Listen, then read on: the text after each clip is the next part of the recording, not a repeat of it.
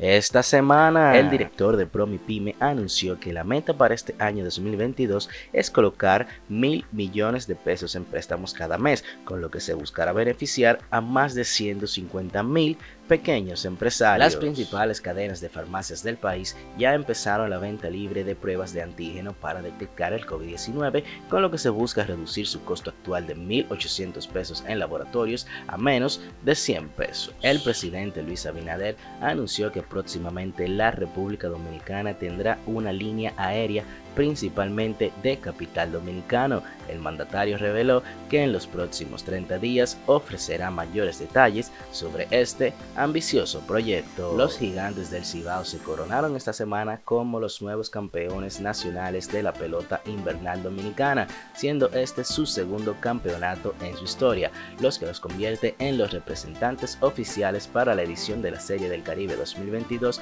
que se celebrará en suelo dominicano. Este sábado se informó sobre el fallecimiento de Monseñor Agripino Núñez a los 88 años de edad. Su familia informó que Núñez ya venía presentando complicaciones de salud. Paz a sus restos. Internacionalmente hablando, la reina Isabel II de Inglaterra está buscando un ama de llaves para uno de sus palacios en Escocia. Para el puesto de 20 horas semanales, la monarca ofrece un salario de 13 mil dólares anuales y exige altos estándares de organización y de gestión de tiempo. ¿Te interesa? Un equipo de científicos estadounidenses ha logrado trasplantar dos riñones de cerdos modificados genéticamente a un humano en estado de muerte cerebral.